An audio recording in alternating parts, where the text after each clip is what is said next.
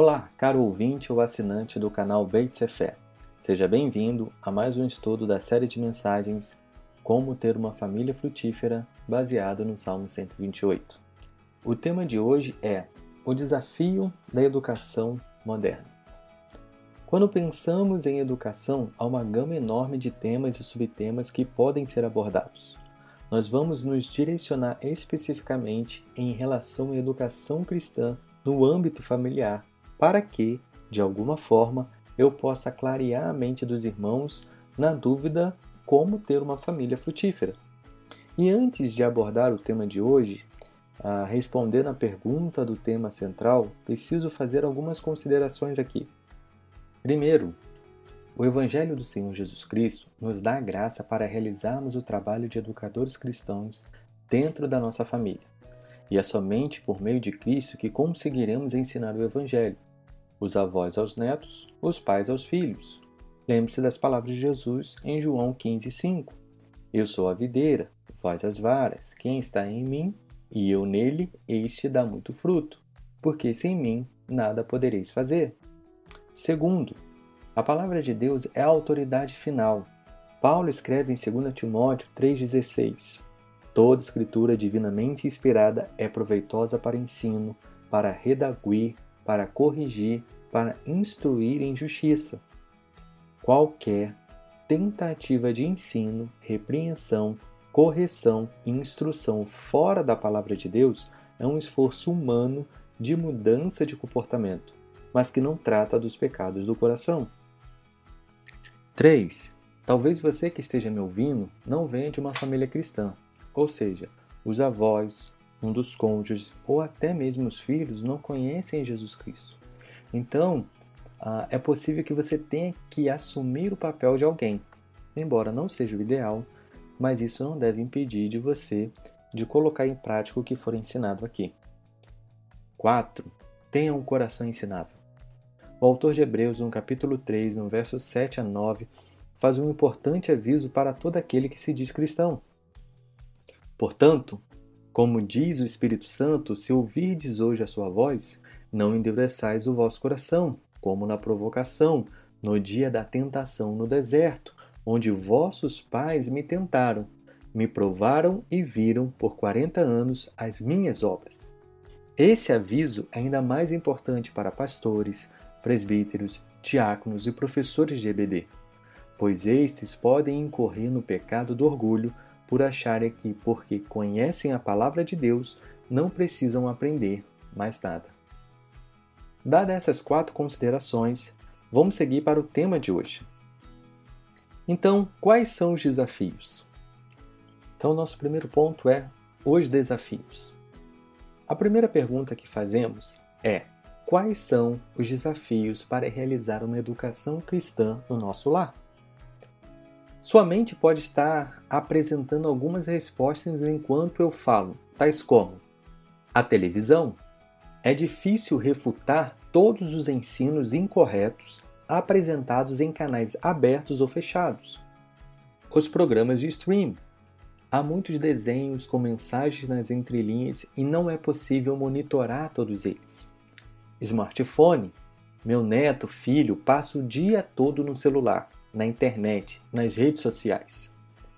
Minha igreja não tem um programa adequado para o meu filho, seja jovem, adolescente ou criança. Falta de interesse. Meu filho não tem nenhum interesse em aprender a palavra de Deus. Falta de material. Eu não tenho nenhum material cristão para me ajudar no ensino. Falta de recursos financeiros. Eu não tenho dinheiro para comprar livros, revistas e outros materiais lúdicos. Falta de conhecimento. Eu não conheço muito bem a Bíblia, então não sei o que ensinar. Perceba que eu fui bem simplista nos desafios atuais que temos hoje. Não tenho tempo para abordar aqui os estragos do pensamento relativista, por exemplo, do pensamento feminista que vem influenciando gerações, quer você queira, quer não, o feminismo entrou no meio cristão. Não são poucos os lares onde a mulher exerce uma autoridade maior do que a do homem, usurpando de uma função que não é sua. O abandono dos pais homens. que literalmente ou espiritualmente barra emocionalmente abandonaram as suas famílias. Não são poucos os pais que sacrificaram suas famílias no altar do trabalho ou do ministério. E aqui eu falo ah, diretamente para você que é pastor, presbítero ou diácono. Há ainda os desafios da comodidade. Por um lado, você tem pais que, um, acham que levando seus filhos à igreja e à EBD estão realizando educação cristã. E pais que, dois, fazem um divórcio entre Cristo e a igreja, achando que o seu núcleo familiar é uma igreja. Parênteses. Bom, se você estiver em um campo missionário, onde vocês sejam os únicos crentes, então sim, vocês são. Fecha parênteses. Eles querem ceiar em casa, querem ser igreja em casa e assim não congregam mais, incorrendo no pecado de Hebreus 10, 25. Tudo isso se torna um grande desafio nos dias atuais, mas tudo isso são pedaços de gelo de um grande iceberg. Alguns estão bem na superfície, outros estão um pouco mais abaixo na linha d'água. Então você me pergunta, Rafael, qual é o grande desafio então da educação moderna? Eu te respondo: o desafio da educação moderna é o pecado de todas as eras. Falta de temor e não conhecer o Senhor. E é por isso que eu amo a palavra de Deus. É por isso que eu fico encantado com a palavra de Deus em ver como ela é atual, viva, eficaz e como ela é altamente capaz de julgar os pensamentos e propósitos do coração. E talvez você esteja pensando assim: para, para, para tudo. Agora que eu não entendi nada. Como assim o desafio da educação moderna é o pecado de todas elas? Falta de temor e não conhecer o Senhor. Até onde sei, é possível que você esteja ouvindo esse canal do Brasil, de Portugal ou até mesmo de Moçambique. Países diferentes, culturas diferentes, realidades sociais diferentes. E pensando no Brasil, todas essas diferenças podem ocorrer aqui dentro do meu país. Talvez os desafios apresentados até aqui para você nem tenham feito tanto sentido assim. Mas ouça o que a Bíblia diz em Juízes, capítulo 2, verso 10. Abre aspas. E foi também congregada toda aquela geração a seus pais. E outra geração após eles se levantou, que não conhecia o Senhor, nem tampouco a obra que fizera a Israel. Fecha aspas. Eu sei, essa versão não ajuda muito. O congregado aqui significa morreu.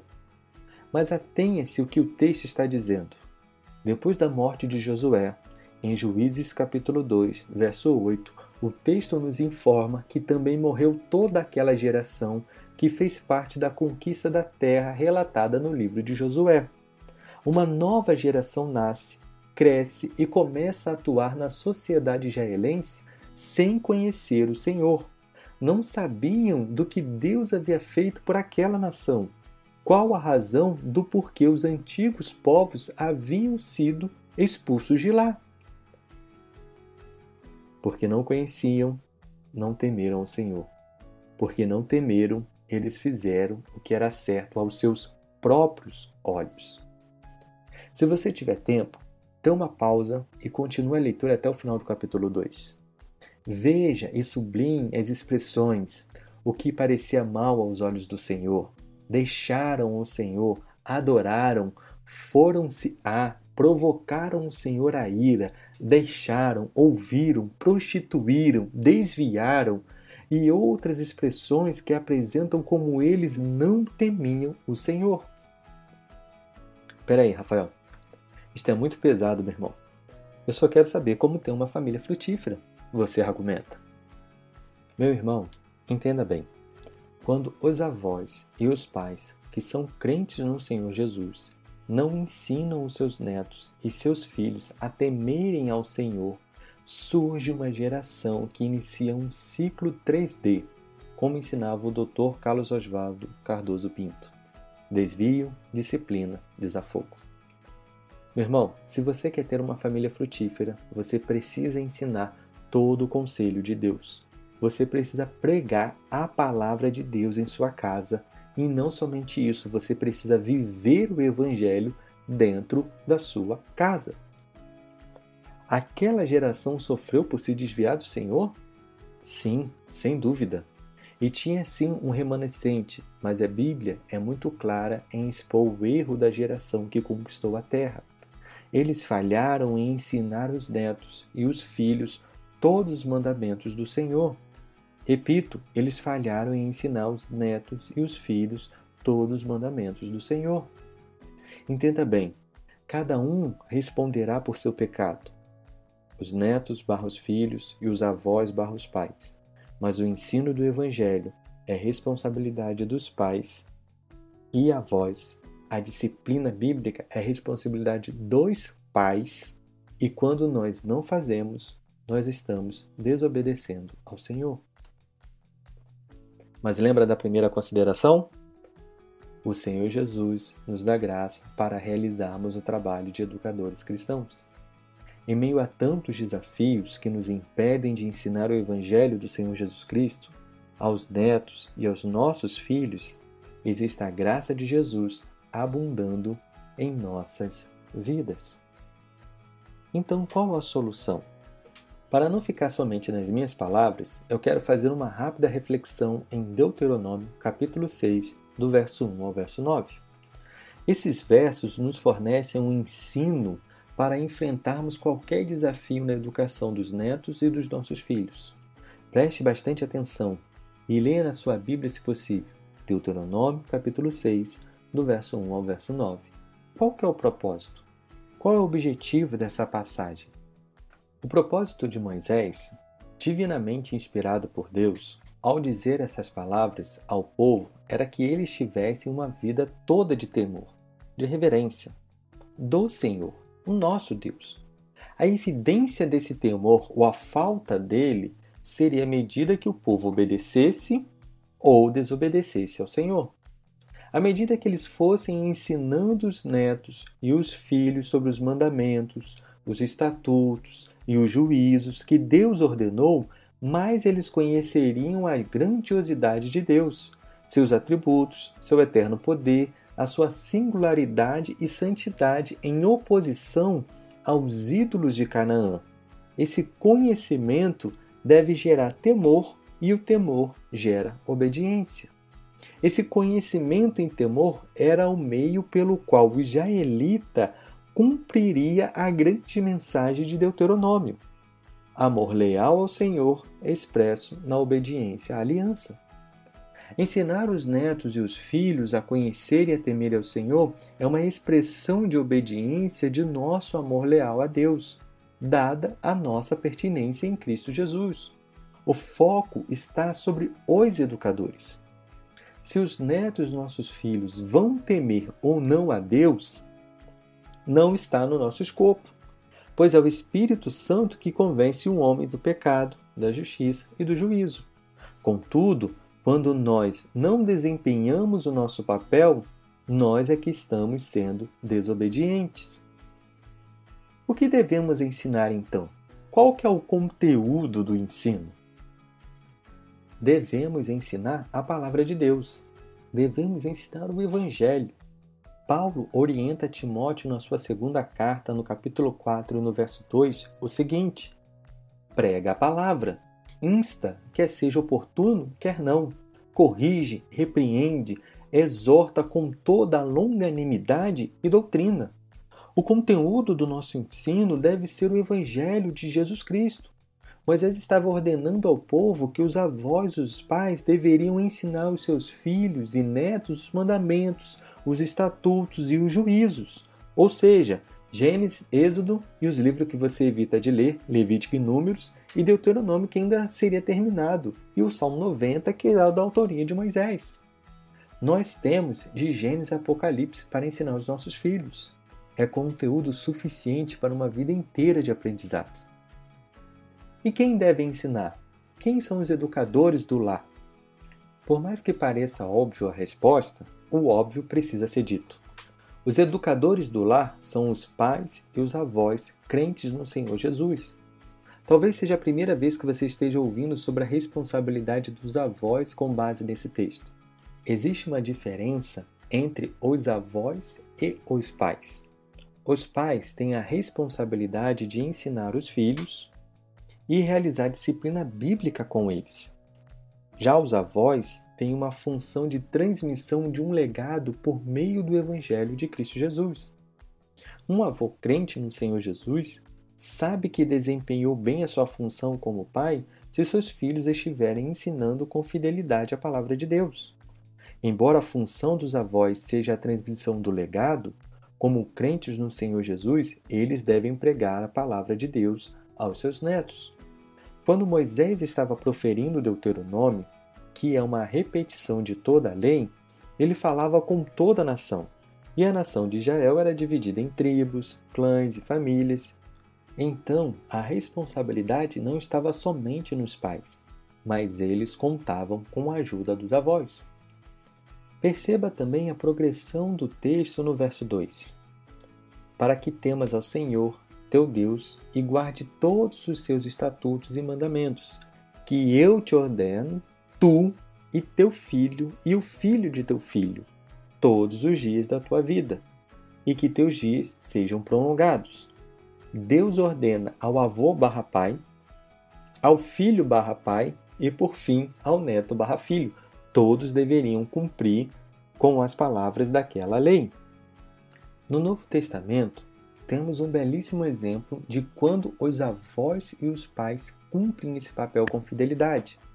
Ouça o que diz Paulo em 2 Timóteo 1,5: trazendo à memória a fé não fingida que há em ti, a qual habitou primeiro em tua avó Lloyd e em tua mãe Eunice, e estou certo de que também habita em ti.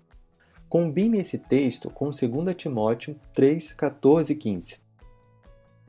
Tu, porém, permanece naquilo que aprendeste e de que foste inteirado, sabendo de quem o tens aprendido, e que desde a tua meninice sabes as sagradas letras, que podem fazer-te sábio para a salvação, pela fé que há em Cristo Jesus. Olha que interessante. Paulo, para animar Timóteo, relembra que a sua fé não é fingida. E não somente isso, ele dá exemplo de duas mulheres que Timóteo conhecia bem e que lhe eram exemplos de fidelidade a Deus. Não somente isso, descobrimos que Timóteo aprendeu sobre o Evangelho em sua meninice. Em algumas versões você vai encontrar a palavra infância. Ele aprendeu da sua avó Lloyd e da sua mãe Eunice. Essas duas irmãs em Cristo ensinaram as sagradas letras a Timóteo. Elas pregaram a palavra ao pequeno Timóteo. Quando Timóteo era pequeno, é bem provável que elas tivessem somente o Antigo Testamento. E talvez Gálatas, se considerarmos o ano 45 para sua escrita e o ano 60 para a escrita das cartas a Timóteo, dando uma diferença de 15 anos, ao que poderia deixar Timóteo na adolescência ou juventude quando Gálatas foi escrito. Enfim, a questão é que elas tinham muito menos recursos do que nós temos hoje, nem por isso deixaram de cumprir com fidelidade seu papel. Agora que já vimos qual o propósito do texto, vimos qual é o conteúdo do ensino, vimos quem são os educadores do lar, agora vamos ver como realizar essa educação. Mas antes, preciso mostrar o argumento do texto. Qual que é o argumento do texto? O doutor David Merck, em seu comentário bíblico Lar, Família e Casamento, faz um esboço do argumento dos versos 4 a 9 de Deuteronômio. Então vamos começar. Deus é o único Deus, verso 4. Por isso, esse Deus por ser único, merece toda a minha devoção, uh, todo o meu amor, verso 5. Por isso, 1. Um, demonstro meu amor por Deus guardando Sua palavra em meu coração, verso 6. E 2. Demonstro meu amor por Deus transmitindo Sua palavra aos meus filhos, versos 7 e 9. Os pais precisavam amar primeiramente a Deus, depois os mandamentos do Senhor, deveriam estar no coração deles, e a consequência desse amor seria na forma da obediência e na transmissão aos filhos. O currículo da nossa vida é ensinar o que está no nosso coração. O que está no seu coração? Ouvir aqui, assim como guardar em João 14, 21, tem a conotação de obediência. Nesse sentido, os pais precisavam reconhecer que Deus é o seu único Senhor. Jesus deve ser o Senhor do avô, da avó, do pai e da mãe, quem creem em Jesus como Salvador de suas vidas. Não é possível ter uma família frutífera se aquele ou aqueles que creem em Cristo Jesus dentro de um lar não são totalmente devotos ao Senhor Jesus Cristo. Sobre isso, o Dr. David Merck comenta, aspas, a expressão mais natural do meu amor por Deus e da palavra dele no meu coração é que vou influenciar os meus filhos com meu amor e minha vida alicerçada na Bíblia. Fecha aspas.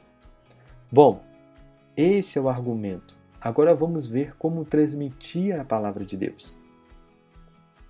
Para falar sobre esse ponto, eu vou utilizar exatamente as mesmas palavras que o Dr. David Merck utilizou em seu livro, pois ele foi incrivelmente assertivo.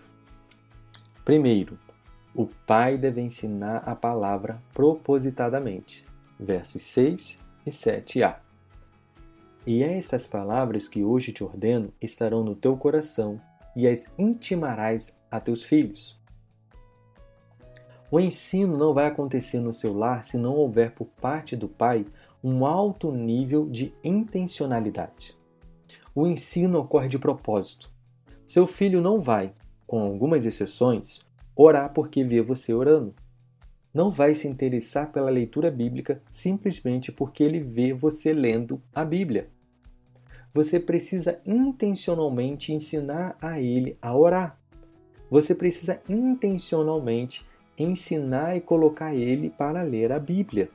Você precisa intencionalmente ensiná-lo a memorizar as Escrituras. Você tem que usar a palavra de Deus intencionalmente ao discipliná-los. Eu, particularmente, não gosto desta versão que usa a palavra intimarás. Eu gosto da ARA ou da NAA que usam a palavra inculcarás. A palavra no hebraico é um verbo que está no piel. O que isso significa, Rafael? Esse modo expressa uma relação entre o verbo e o sujeito que realiza a ação de forma intensa e intencional. É como se ele fosse duplamente intencional. O sentido dessa palavra é um ensino com frequentes repetições ou admoestações. Essa palavra é às vezes utilizada para descrever flechas pontiagudas e afiadas que penetram o coração ou os rins de uma caça. Ou seja, de modo figurado, a palavra de Deus precisa ser lançada com toda a intencionalidade dos pais no coração dos seus filhos. Nas palavras do Dr. David Merck, abre aspas, o pai cristão prepara e planeja sua comunicação da palavra de Deus para penetrar o coração do seu filho. Instrução diligente, consistente, coerente, constante, perseverante, faz seu ponto justamente pela repetição. Esta é a responsabilidade do pai cristão que realmente ama a Deus. Ele grava fissuras no cérebro do seu filho pela repetição e pelo propósito. Número 2. O pai deve ensinar a palavra espontaneamente. Verso 7, parte B. E delas falarás a sentar em tua casa, e andando pelo caminho, e deitando-te e levantando-te. A parte B do verso é incrível. Há uma figura de linguagem aqui chamada merisma. Essa figura usa os opostos para representar a totalidade. Assentado barra andando, deitando barra levantando. Assim ele enfatiza que o ensino deve ocorrer ao longo do dia, o dia todo. Muitas das vezes usamos a desculpa de falta de tempo, ou de não saber preparar um culto doméstico, ou até mesmo não ter um currículo para a semana. Aqui termina também as desculpas em relação a ter ou não ter materiais para as crianças. O ensino deve ocorrer nos momentos mais naturais e espontâneos do seu dia. Uma circunstância, uma imagem, um pecado cometido pela criança ou por você, um brinquedo ou uma taça de vidro quebrada, tudo isso pode ser utilizado para ensinar todo o conselho de Deus. Já lhe ocorreu ensinar como somos aptos a julgar? Quando seu filho quebrar um copo de vidro, será que a sua reação seria a mesma se você quebrasse esse copo? Ou seja, os avós e os papais podem ensinar que não devemos julgar os outros quando nós cometemos erros muito maiores.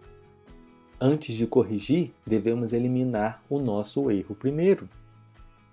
Uau! Ao invés de gritar por um copo quebrado, podemos ensinar o Evangelho. Se a situação se repetir, podemos ensinar sobre mordomia dos recursos que Jesus tem nos dado. Podemos utilizar as viagens em família, sejam elas curtas ou longas. Podemos utilizar os momentos a caminho do mercado, à mesa durante o café da manhã ou à beirada da cama quando os colocamos para dormir. Podemos usar o comportamento dos adolescentes em atividades desportivas para ensinar sobre o amor ao próximo Podemos utilizar circunstâncias de bullying para ensinar sobre orar por aqueles que nos perseguem. Podemos ensinar aos jovens que querem se relacionar com alguém que não comungam a mesma fé sobre a tese de João. Quem não tem Jesus não ama. Qualquer momento pode ser utilizado para uma reflexão teológica e criativa. Em Provérbios 6, do 6 a 8, por exemplo, Salomão utilizou o trabalho das formigas para realizar uma discussão sobre diligência e preguiça. 3. O pai deve incitar a palavra simbolicamente. Versos 8 e 9. Também as atarás por sinal na tua mão, e te serão por testeiras entre os teus olhos, e as escreverás nos umbrais de tua casa e nas tuas portas. Estes versos nos alertam para a necessidade de símbolos que despertem a memória. Pense como toda a nossa vida é rodeada por símbolos.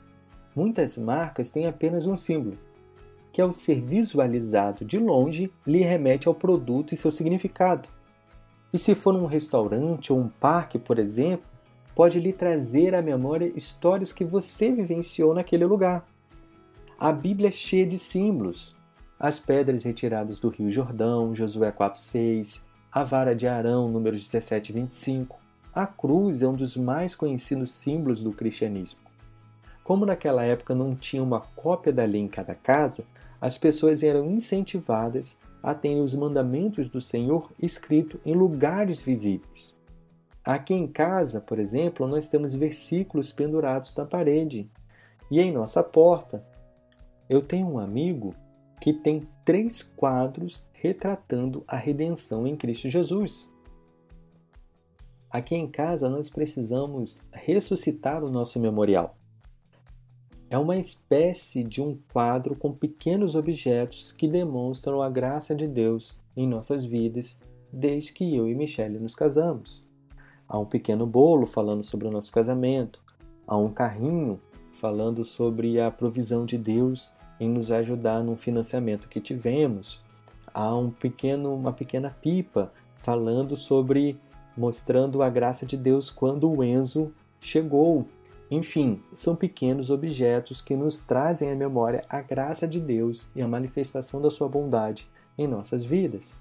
A ideia é que a palavra de Deus seja algo constante aos seus olhos e pensamentos.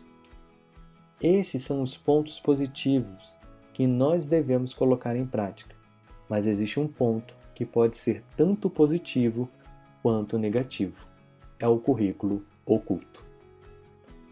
Tenha cuidado com o currículo oculto. Todos nós temos dois currículos: o currículo visível e o currículo oculto. O currículo visível é aquele que você deixa bem claro o que quer ensinar.